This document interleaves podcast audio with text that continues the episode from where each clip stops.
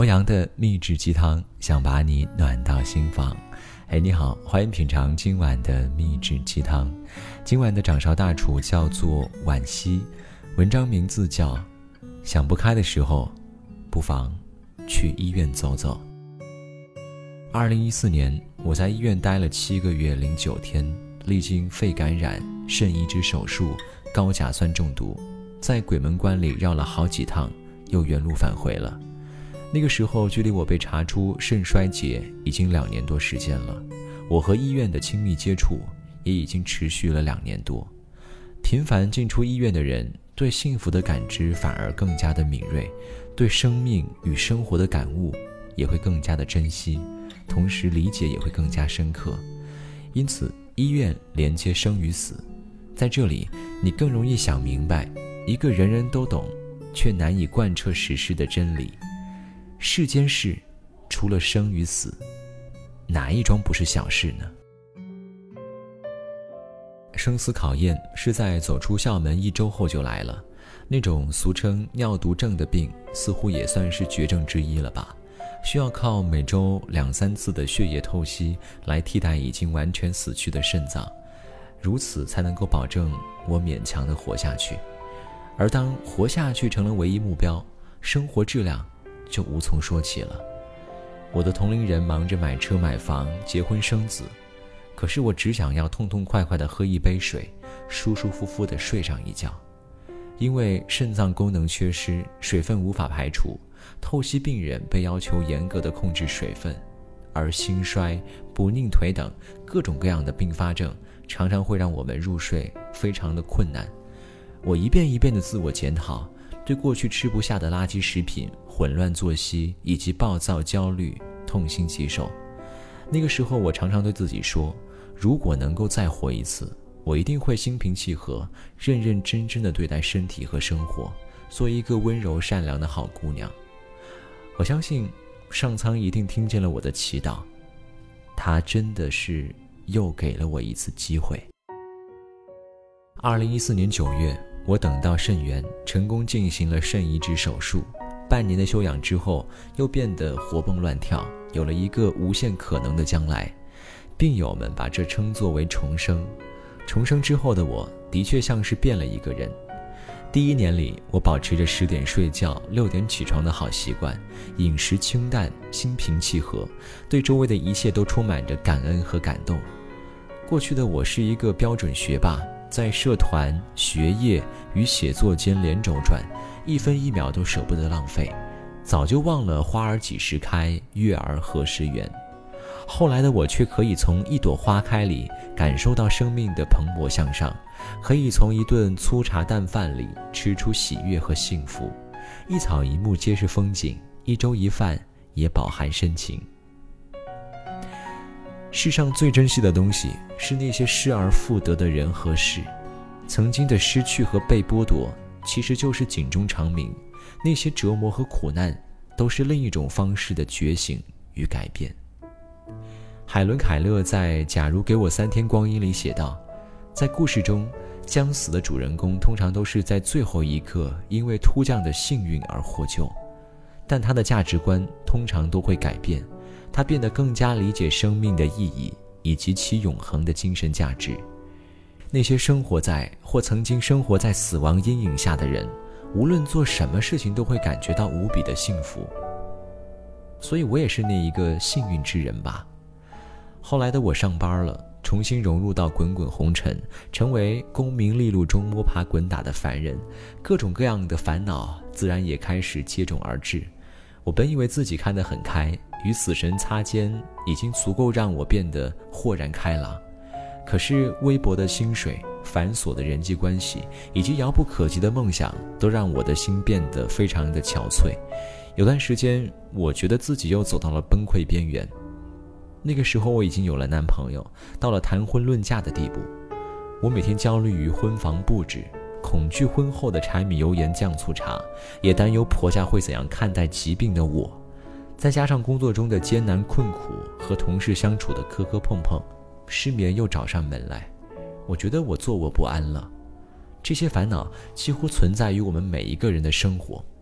生活就是一个不断折腾的过程。可那个时候的我还不明白，我到底应该怎样去化解这些消极和悲观。未婚夫说：“你真该去医院看看，想想从前的自己。”然后我真的去了，在某个和他大吵大闹、哭得肝肠寸断的午后，我鬼使神差去到了医院，悄悄摸到了血透室。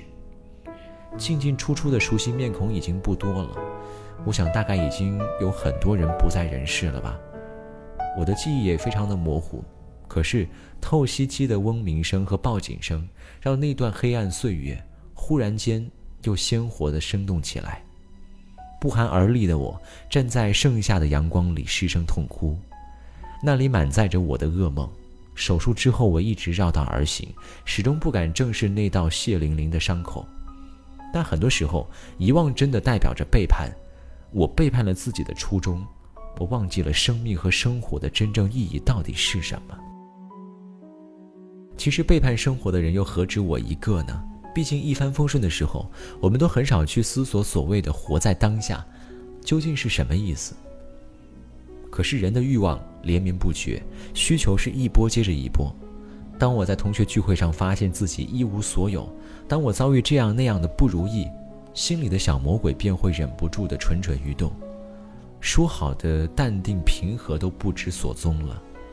每当这个时候，我就会独自去医院门口坐一坐，看到救护车来来往往，陪伴的家属红着眼眶，匆忙的人群脸上都带着忧愁和悲伤。这个集合了大部分世间痛苦的地方，会让我回忆起那段只想喝一杯水、睡一个好觉的黑暗岁月，一种对生的珍视便会瞬间腾起。然后我就回家去看喜欢的电视剧，洗菜做饭。静下心来看书写字，忙完了给父母打个电话，漫无边际的聊完天，然后转身给花浇点水。万丈红尘里的慌乱无法避免，重要的是，我开始学会去排遣和消除了。后来我渐渐明白，大多数矛盾和痛苦的根源，其实就是遏制不住也挥之不去的欲念和执念，放不下与想不开。才是阻碍着你走向幸福与光明的最大的绊脚石。每个人都只能活一次，可是当我们身体健康的时候，总觉得死亡遥远的无法想象，日子长的好像没有尽头。然而，人生苦短，生死无常，谁也说不准明天和意外哪个会先来。所以，我们真的该尽可能的去丰富和享受活着每一天，不去难为自己，不与他人较劲儿。在生活欲望之间找到一个最佳的平衡点，所以死过几次的我，喜欢偶尔去医院走一走，那里治身体的病，也抚慰焦虑的心。因为强烈对比之下的心灵的震动，总会让我有所感悟，猛然惊醒，活在当下到底有多重要？而最直接有效的活在当下，不过就是好好吃饭，按时睡觉，努力工作。认真相爱，做世人都在做的最普通的事情。作为一个健康人的你来说，可能还不太会相信这句话，也是别人跟我说的一句话。最大的成功是健康的活着。所谓的好日子，不是吃好睡好，而是所爱之人全部安好。走过的路是一阵魔术。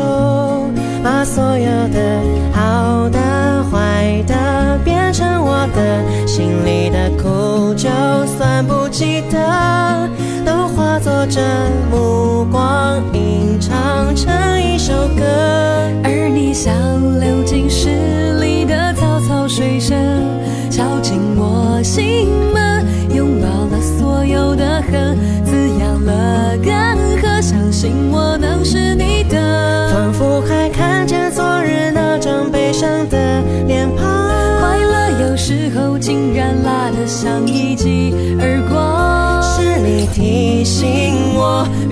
去幻想，像我内心躲避惯的渴望，仿佛能看见明日两串脚印的走廊。忧伤有时候竟被你调味的像颗糖，抓紧我，往前去张望，望我内心夹岸群花盛放，我被写在你的眼睛里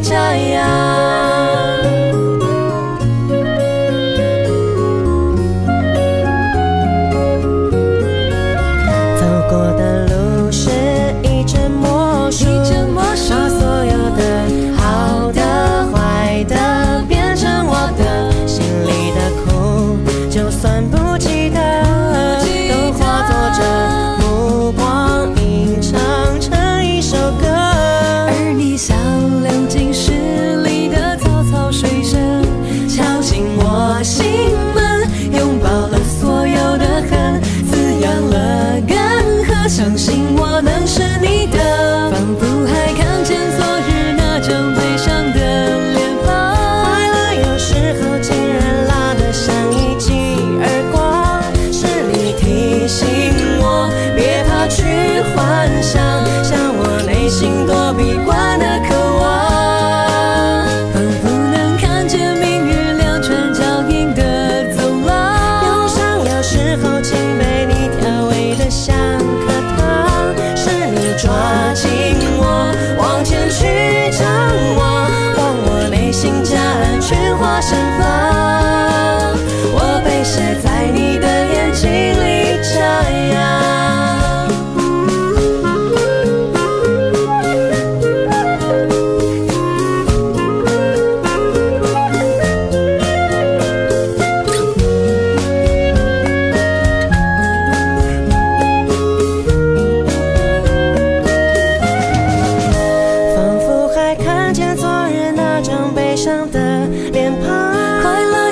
之后竟然拉得像一记耳光是你提醒我别怕去幻想向我内心躲避惯的渴望。